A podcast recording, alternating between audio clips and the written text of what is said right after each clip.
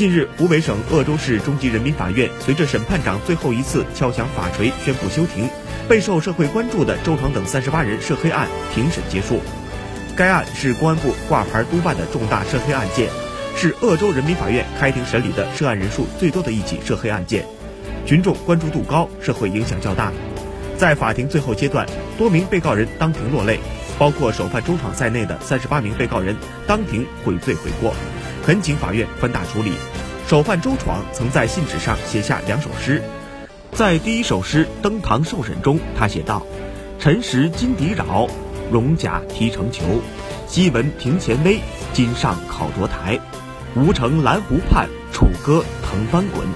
挚友无一助，寒冰泊孤舟。”周闯表示悔恨不已，决心痛改前非，积极改造自己。